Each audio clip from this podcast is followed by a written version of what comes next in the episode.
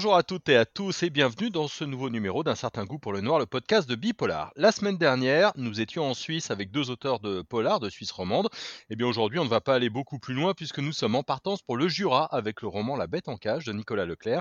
Il vient de paraître aux éditions euh, du Seuil. Nicolas, bonjour. Bonjour. Avec ce nouveau roman, vous nous entraînez donc dans le Jura hein, pour y suivre Samuel. C'est un éleveur qui a bien du mal à joindre les deux bouts et qui va rejoindre un réseau de trafiquants de drogue Comment est née tout d'abord l'idée de ce roman?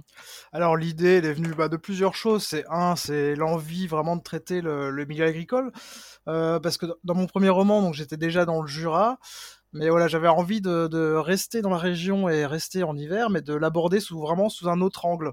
Donc euh, voilà, j'ai fait quelques recherches euh, sur les, voilà, les difficultés que peuvent rencontrer les agriculteurs. J'avais envie voilà, de parler d'un milieu rural et de, de, la thématique de la drogue. Donc à partir de là, je suis parti sur euh, d'un côté les trafics et de deux l'usage de la drogue.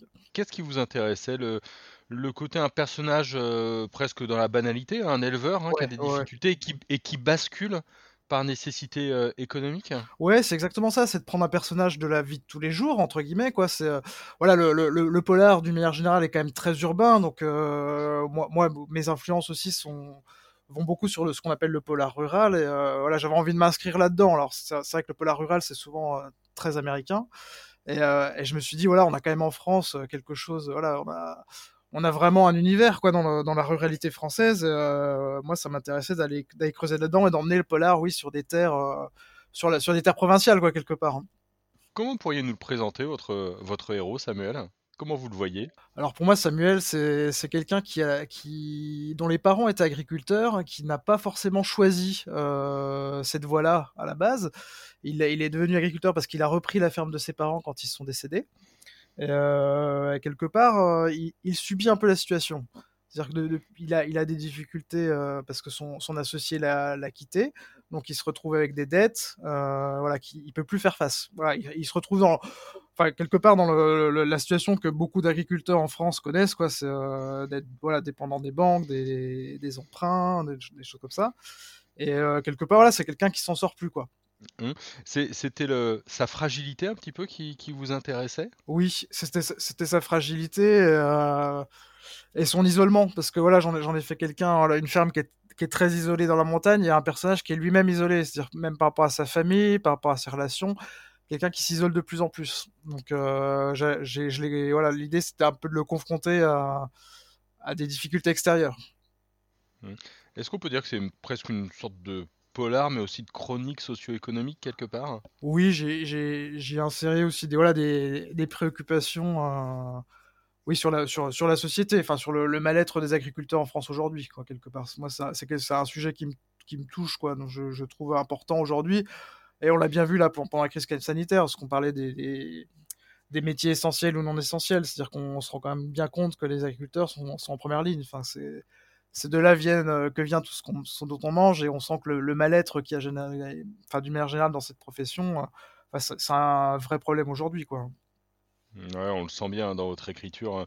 Il bosse beaucoup, il a du mal à faire face, euh, il, est, il est sollicité par ailleurs. Il y a, il y a une forme de ras-le-bol hein, quand même. Ouais, puis c'est bah c'est un sacerdoce hein, l'agriculture parce qu'il n'y a pas de y a pas vraiment de pause. Hein. C'est les, les, les, animaux ils ils prennent pas de vacances. Hein. ouais, puis ça demande de là d'être sur le pont du matin très tôt jusqu'à le soir assez tard quoi. Donc euh, c'est des métiers dans lesquels il n'y a pas de y a pas de demi-mesure quoi. Un petit mot sur la, famille, parce qu'il va rentrer euh, dans le trafic de drogue par le biais de, de, sa famille. Vous vouliez quelque chose d'assez doux, presque euh, très proche. On, prend, on pense un peu à la daronne, par exemple, d'Anne Lordker, ou, pareil, pour des nécessités économiques, son héroïne euh, bascule. Alors, moi, clairement, la daronne fait partie de mes, de mes influences. Hein. C'est un, bouquin que j'ai adoré, que j'ai dû lire 2-3 ans, donc avant d'écrire celui-ci. Euh, donc oui, c'est le, genre de, personnage moi, qui me voilà qui m'intéresse, qui me touche parce que parce que va, va, être obligé d'aller rechercher dans ses ouais, dans ses pires retranchements quoi quelque part pour s'en sortir quoi. Et parlez-moi un peu du Jura, vous connaissez bien. Alors oui, oui. Vous êtes de Pontarlier. euh, Qu'est-ce qui vous intéresse dans... pour en faire un décor, tout du moins euh, euh, C'est un bon décor de polar, le Jura. C'est le deuxième roman que vous faites dedans. Alors déjà parce que un, je trouve, enfin j'ai assez peu d'exemples en fait de romans qui s'y trouvent. Et moi étant originaire de là-bas, c'est vrai que c'est venu très naturellement quoi. C'est-à-dire que je me suis dit, voilà, moi, c'est un décor dans lequel j'ai baigné toute mon enfance. Parce qu'effectivement, je suis né à Pontarlier, mais j'ai grandi à Mout. Donc, il y a vraiment un petit village qui a d'à peine 1000 habitants, qui est vraiment dans la, dans la montagne et qui est voilà, réputé pour être le, village le plus froid de France. Donc, euh, au niveau des conditions climatiques et des, et des décors de montagne, de forêt, euh, voilà, c'est quelque chose qui me parle énormément et, euh, et qui fait résonner des choses en moi. Et je trouve que c'est voilà, c'est ça rajoute, disons, à la difficulté des personnages. Quoi, c'est que faut se battre en même temps contre soi-même, contre euh, entre guillemets des ennemis et aussi contre les conditions les conditions climatiques euh, et l'isolement et voilà tout ce genre de choses quoi. en plus euh, c'est pas le 15 août quand c'est vraiment l'hiver. Ouais ouais c'est ça. dans vos écrits. Alors je m'exclus pas un jour d'écrire un roman qui se passe en été dans le Jura mais c'est vrai que à la plage. Ouais. c'est vrai que pour l'instant euh, enfin je trouve que c'est ça ça rajoute de la dramaturgie quoi en tout cas les, les, la neige le, vent le froid enfin il y, y, a certaines scènes où c'est quasiment on va faire mourir le personnage de froid quoi. Enfin, il y a un danger qui est permanent avec tout ça, quoi en plus de donner un décor voilà qui est, celui des, montagnes et des qui sont couvertes de neige, qui change, qui change vraiment l'aspect des, reliefs. Et, le fait qu'il y ait cette proximité avec la Suisse, c'est à la fois si près si loin, le, pays où on a l'impression que c'est l'Eldorado et en même temps il y a la frontière. Ouais, bah c'est y y a... c'est quelque chose que j'ai un, peu intégré dans le roman avec, le, cousin donc, de Samuel qui est frontalier. Donc c'est vrai que vers chez moi, dans, mon village d'origine, il y, a énormément de travailleurs frontaliers, enfin tout le long de la frontière suisse. Il y a beaucoup de gens qui vont travailler en Suisse, qui rentrent voilà tous les soirs, qui repartent tous les matins, qui font beaucoup de kilomètres. Et c'est une sorte de voilà de aussi de rêve pour beaucoup quoi. C'est-à-dire que effectivement on, gagne on gagne bien sa vie en Suisse. voilà, il y a donc il y a, y, a, y a toute cette économie là qui est basée sur la frontière, quoi. Enfin, ce, ce qu'on peut appeler le, mythe de la frontière, quoi, comme on, avait le mythe de la frontière dans le western. Enfin, c'est quelque chose que j'ai, voilà, que j'ai voulu euh, creuser aussi dès le début. Est-ce que ça alimente un sentiment de déclassement pour ceux qui y travaillent pas? Alors, ça, ça peut, d'autant plus que, bah, comme vous pouvez l'imaginer, vu, vu la, hausse des salaires dans le, dans le coin, euh, tout ce tout ce qui est euh, prix de l'immobilier flambe en fait. Et donc tous ceux qui ne travaillent pas en Suisse effectivement qui sont entre guillemets on va dire les, les petites gens euh, il y en a beaucoup qui vont, qui vont avoir du mal à joindre les deux bouts, quoi, pour euh, pour se payer un logement, euh, ce genre de choses, parce qu'on a des prix qui sont qui sont pas loin de ceux de la région parisienne dans certains villages. J'ai lu que c'était une sorte de Breaking Bad dans le Houdou. Alors moi ça m'a fait rire, mais est-ce que la comparaison vous plaît? Est-ce qu'elle vous parle? Je, je, vais pas vous cacher que j'aime bien Breaking Bad, hein donc oui, je vais pas, je vais pas, je vais pas cracher dessus. Hein c'est plutôt, c'est plutôt flatteur, quoi oui, il y a quelque chose comme euh, comme ça d'un personnage qui est euh, voilà entre qui est, un quelqu'un de la vie réelle, enfin un personnage réel qui va enfin des petites gens voilà que comme dans Breaking Bad un professeur de chimie, là on a un agriculteur et qui va se retrouver dans un milieu qui le dépasse complètement, qui est celui du trafic de drogue quoi. Donc oui, la, filiation, elle, elle, paraît assez évidente. Moi, ma référence, c'était plus aux arcs, quelque part, mais c'est assez proche, quoi, dans le, dans le concept, quoi. Sur, sur les influences, euh, euh, vous qui travaillez en plus euh, à la télévision, si je dis pas de bêtises, si j'ai tout compris, est-ce que l'univers des séries, ça vous a influencé? Oui, oui, oui. Moi, je, je, voilà, je regarde énormément de séries, donc forcément, c'est quelque chose qui me parle aussi. Ça veut dire qu'on y pense quand on écrit Il y a des, des images, des scènes qui, qui vous viennent ouais, c'est, toujours très difficile de savoir d'où viennent les influences euh, précisément. Enfin, c'est vrai que moi, c'est, un mélange entre euh, des influences littéraires, des influences cinématographiques beaucoup et, euh, des séries. Après, oui, il arrive qu'il y a des, des images qui viennent de de séries, mais c'est en fait c'est toujours difficile de les, vraiment de les relier à un souvenir précis. C'est-à-dire que ça, ça va être plus l'inspiration, ça va être plus être un mélange d'influences euh, dont on a on a du mal à pointer la provenance exacte. C'est souvent après coup en fait, quand on dit ah tiens ça ressemble à ça et, euh, ça devient évident en fait. ah oui effectivement, euh, j'avais pas refait le lien mais ça me paraît évident quoi. Ouais, et, et qu'est-ce que votre métier, est-ce que votre métier influence votre écriture, le fait de travailler dans dans la télévision. Alors, c'est pas tellement mon métier en soi, parce que je travaille plutôt pour les chaînes de sport, c'est plutôt ma formation en fait, parce que j'ai une formation de, donc de télévision et de cinéma, dans laquelle j'ai j'ai étudié euh, la dramaturgie et le scénario, donc c'est plus par, par rapport à ça, à la construction, construction d'une dramaturgie et de personnages, que ça va m'influencer, donc c'est plus ouais, sur mon parcours, euh, mon parcours d'études quoi. C'est un roman euh, très cinématographique, hein, très rythmé en termes de narration. Vous avez en plus une, narration euh, au présent euh, assez punchy. comment est-ce que vous avez travaillé? Comment est-ce que vous l'avez écrit? Alors, au niveau de la structure, moi, je travaille, énormément en amont avant de, poser la première ligne. Je passe entre 8, et, 8 mois et un an à structurer, enfin, à faire la conception, en fait.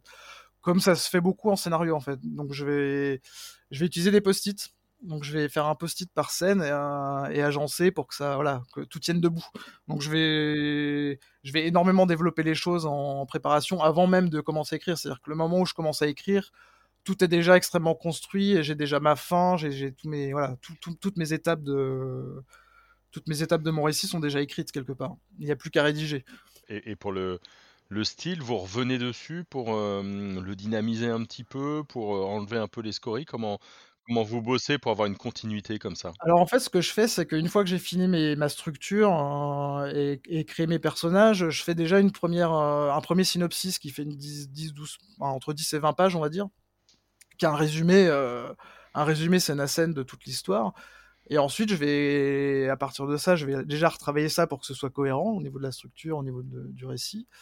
Et ensuite, je vais développer tout ça et je vais commencer à écrire, euh, voilà, vraiment une première passe du roman. Euh, j'ai écrit l'intégralité sans revenir en arrière. C'est-à-dire, je, voilà, je fais un, jet.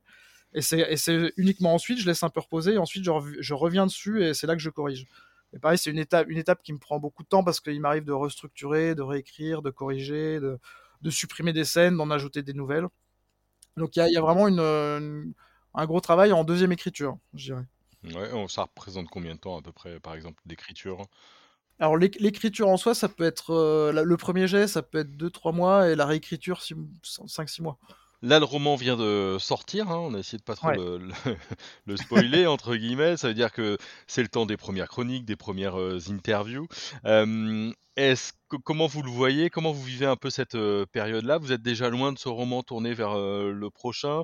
Vous êtes anxieux des premiers avis? Comment ça se passe? Alors, je, je suis pas anxieux. C'est vrai que je suis toujours un peu en attente. On sait pas trop ce qui va se passer. Au moment de la sortie, c'est toujours un peu stressant quand même de savoir est-ce que euh, est-ce que j'ai bien fait? Est-ce que est-ce que ça va accrocher? Est-ce que les gens vont y prendre du plaisir? Et puis les premiers avis, les premiers avis commencent à tomber, euh, c'est tout de suite, enfin, quand, quand c'est des avis positifs, c'est que ça, rassure quand même. On se dit bon, il y a quand même des, voilà, il y a au moins des gens pour lesquels euh, j'ai bien fait d'écrire, quoi. Après, euh, est-ce qu'on en est loin? Non, je, je, dirais pas que j'en suis loin. Après, oui, je suis clairement dans l'écriture du suivant, donc ça me prend du temps, mais c'est toujours agréable le moment où le, livre arrive jusqu'au lecteur. C'est presque un moment où on s'arrête de faire le reste. Il y a une, sorte de parenthèse où moi je mets un peu de côté voilà l'écriture du suivant et je profite un peu du, du, moment. Il y a deux citations au début de votre roman. La première, c'est une euh, citation d'Edward Bunker Aucune bête aussi féroce. Hein. Seuls ceux qui se sont trouvés mis en cage peuvent comprendre toute l'horreur d'une clé qui verrouille une serrure. Euh, Est-ce que vous pouvez nous, nous dire pourquoi vous l'avez choisi?